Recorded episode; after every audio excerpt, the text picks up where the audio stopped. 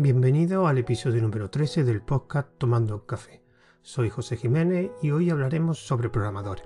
El audio de hoy me gustaría que fuera la respuesta a una pregunta que, es muy simple, que es ¿qué es un buen programador? La primera respuesta, que digamos la respuesta más corta, sería para mí, eh, un buen programador es aquel que tiene buenos conocimientos. De hecho, para mí un programador, la calidad de un programador la define los conocimientos que tiene en la materia. Pero claro, mm, y esos conocimientos tendrían que ser, digamos, demostrables. ¿Qué pasa? Que desde hace bastante tiempo, en el pasado mejor dicho, eh, cuando tú tenías que demostrar unos conocimientos, o cuando, mejor dicho, una empresa buscaba un buen programador, digamos que se fijaban en tres factores digamos, por orden de importancia, primero se fijaban en los títulos que tenía, que es una forma de, saber, digamos, o evaluar los conocimientos, pero claro, solamente evaluarlo por los títulos, algo muy típico en España es la famosa titulitis, aunque últimamente cada vez es un factor menos eh, importante. Porque sí es verdad que tener título implica que tenga una serie de conocimientos, o sea, una universidad o un máster significa que algunos conocimientos tienes, pero claro, también podría poner yo el caso contrario. Yo en la universidad conocí gente que obtuvo la carrera de programación y no sabía mucho. Pero bueno, es una forma de, digamos, evaluar o de, digamos, demostrar que tiene algunos conocimientos en la materia. Eh, la otra factor que solían mirar es la experiencia. Claro, evidentemente, si tú tienes experiencia en algo relacionado con la programación, significa que tienes unos conocimientos. Pero claro, el problema es que depende de qué experiencia. Porque hay mucha gente que tiene muchos años de experiencia, pero básicamente hacen lo mismo y una otra vez. Por ejemplo, un caso que yo he visto, varios casos que he visto típicos, serían programadores web que llevan muchos años haciendo, desarrollando páginas web y cuando ves su portfolio, sus proyectos que ha hecho, básicamente son uno, un clon de otro, salvo el diseño y alguna modificación más, siempre desarrolla las mismas páginas web. Claro, llevan muchos años trabajando, eh, desarrollando web, pero al final hacen lo mismo una y otra vez.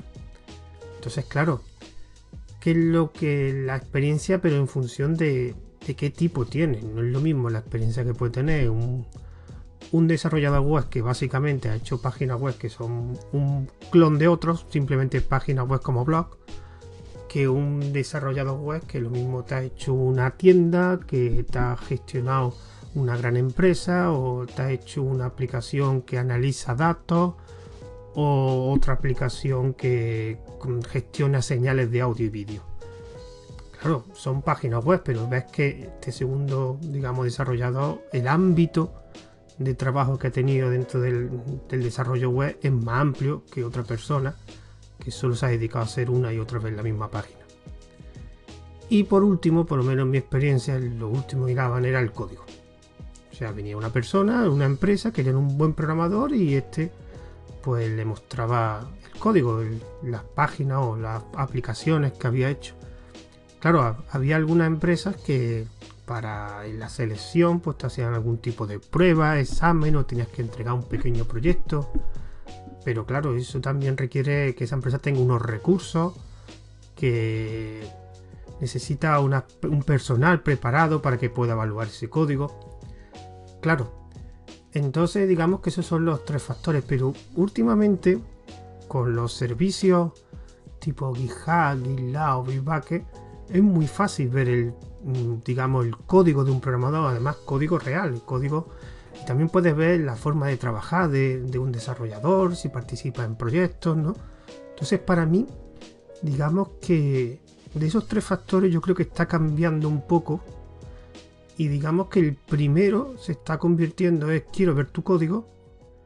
Y los otros se están convirtiendo en más secundarios. O sea, son importantes, evidentemente, tanto la experiencia como los los títulos porque acredita unos ciertos conocimientos, pero últimamente estoy viendo que se valora más, digamos, que participe o que tenga repositorios en estos servicios que he comentado antes, GitHub, GitLab, Bitbucket u otros servicios, que lo otro. Y eso lo veo bien, porque eso demuestra, digamos, ver el código de una persona demuestra o evalúa mejor la calidad de ese programador. Entonces, la segunda pregunta que me gustaría hacer, ya que la primera, digamos, para mí el buen programador es aquel que puede demostrar, digamos, el conocimiento que tiene, es qué conocimiento necesita un buen programador. Aquí después de estar pensando, digamos, lo he dividido en tres partes. En, en, tres tipos de conocimiento que tiene que adquirir un buen programador. El primer conocimiento son los conocimientos en programación eh, algo lógico, pero si tú quieres ser desarrollador o programador, debes antes aprender a programar. Yo recuerdo una, digamos, una frase que decía un, programador de videojuegos de un podcast que yo escuchaba hace tiempo, que por desgracia ya no existe, que se llama La Muerte Leyendo.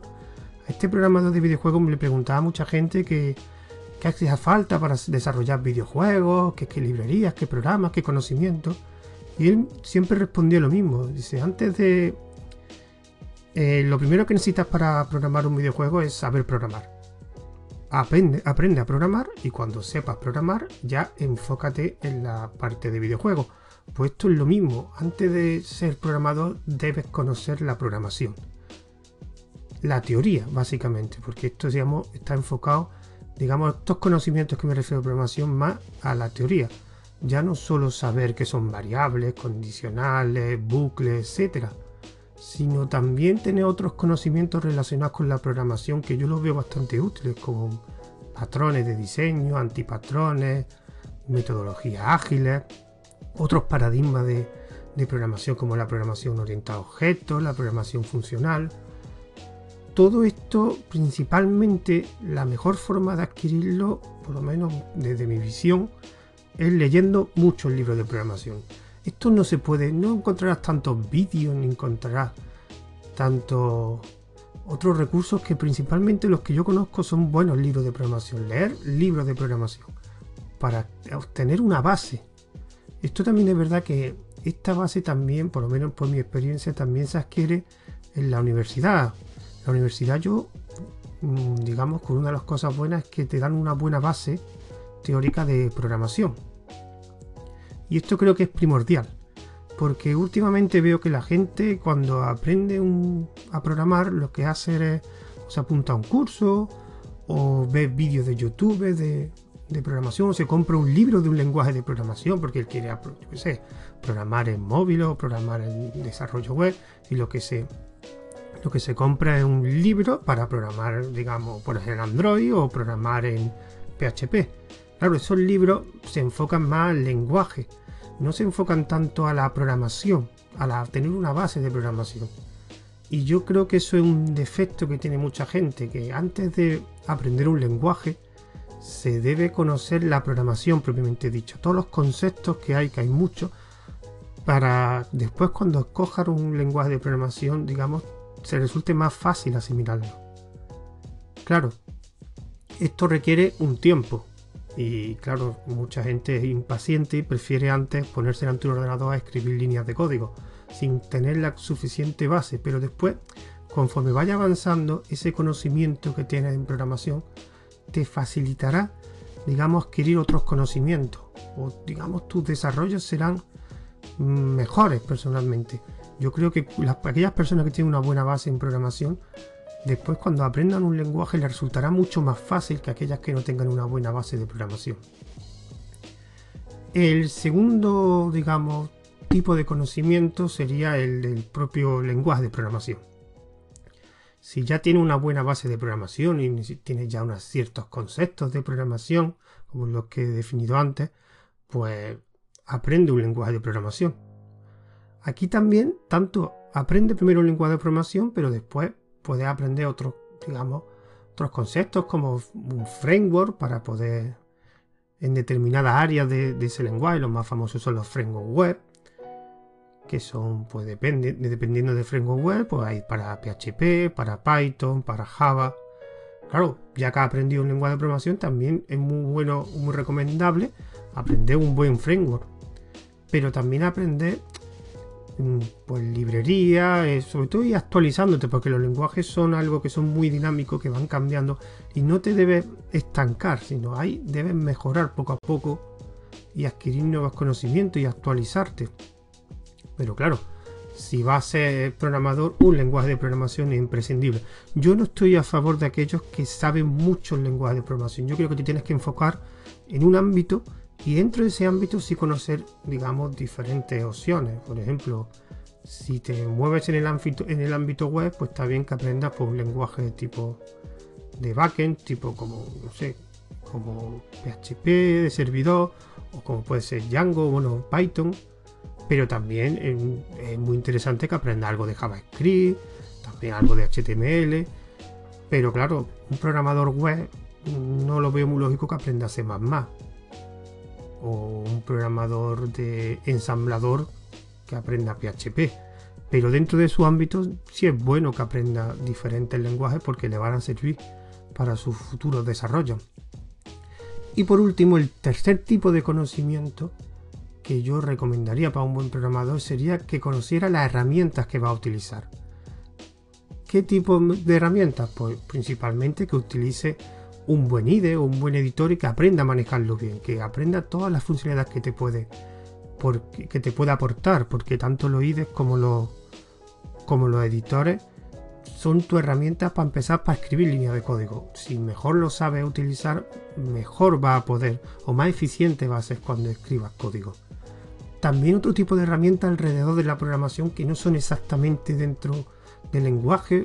Yo creo que un buen programador tiene que saber pues herramientas de despliegue, servidores de integración continua, testing, herramientas de depuración. Tiene que aprender a depurar.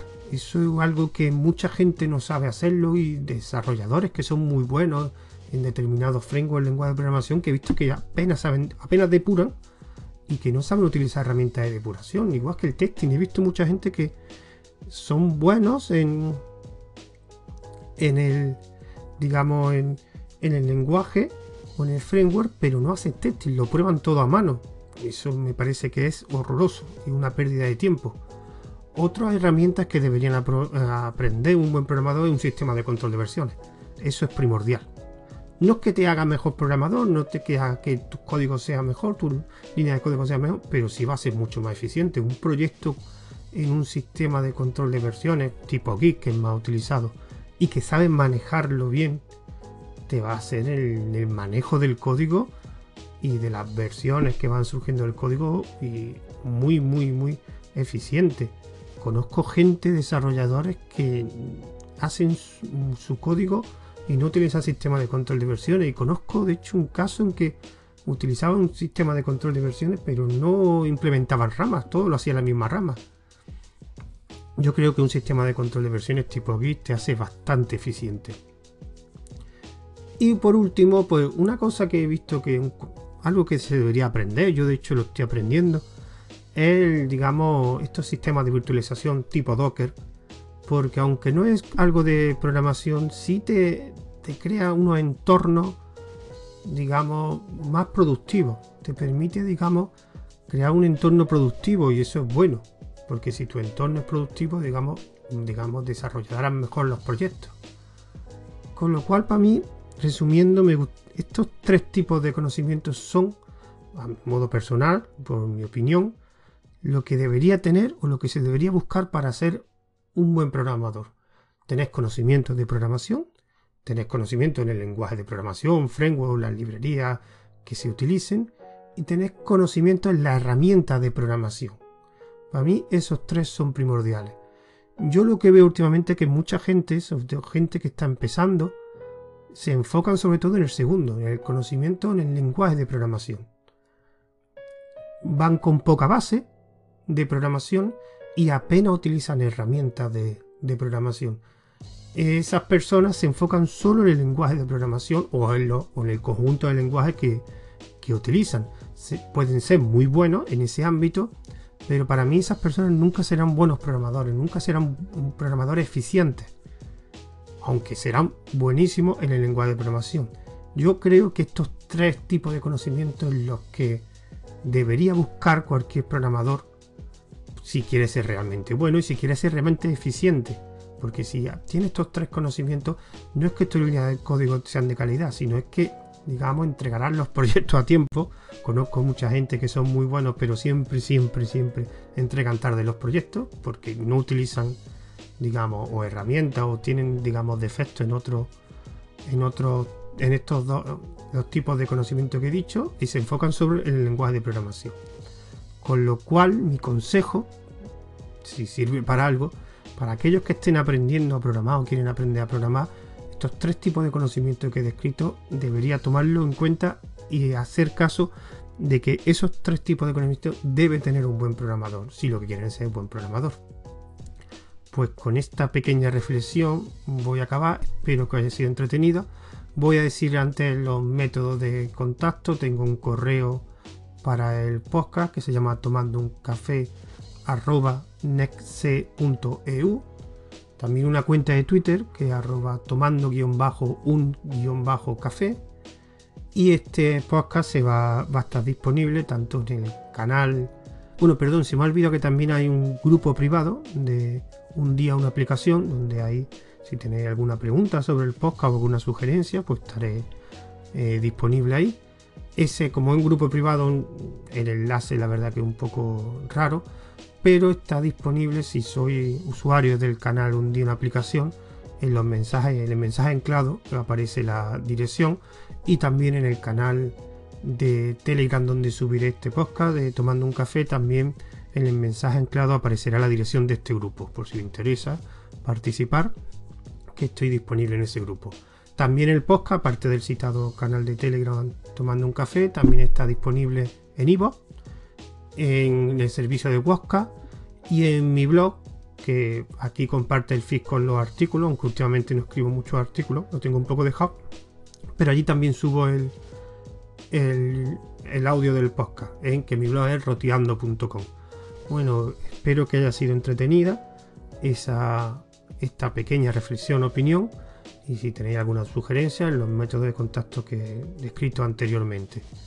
Me despido de vosotros y espero que os haya gustado o haya entretenido este podcast y nos vemos en el siguiente audio.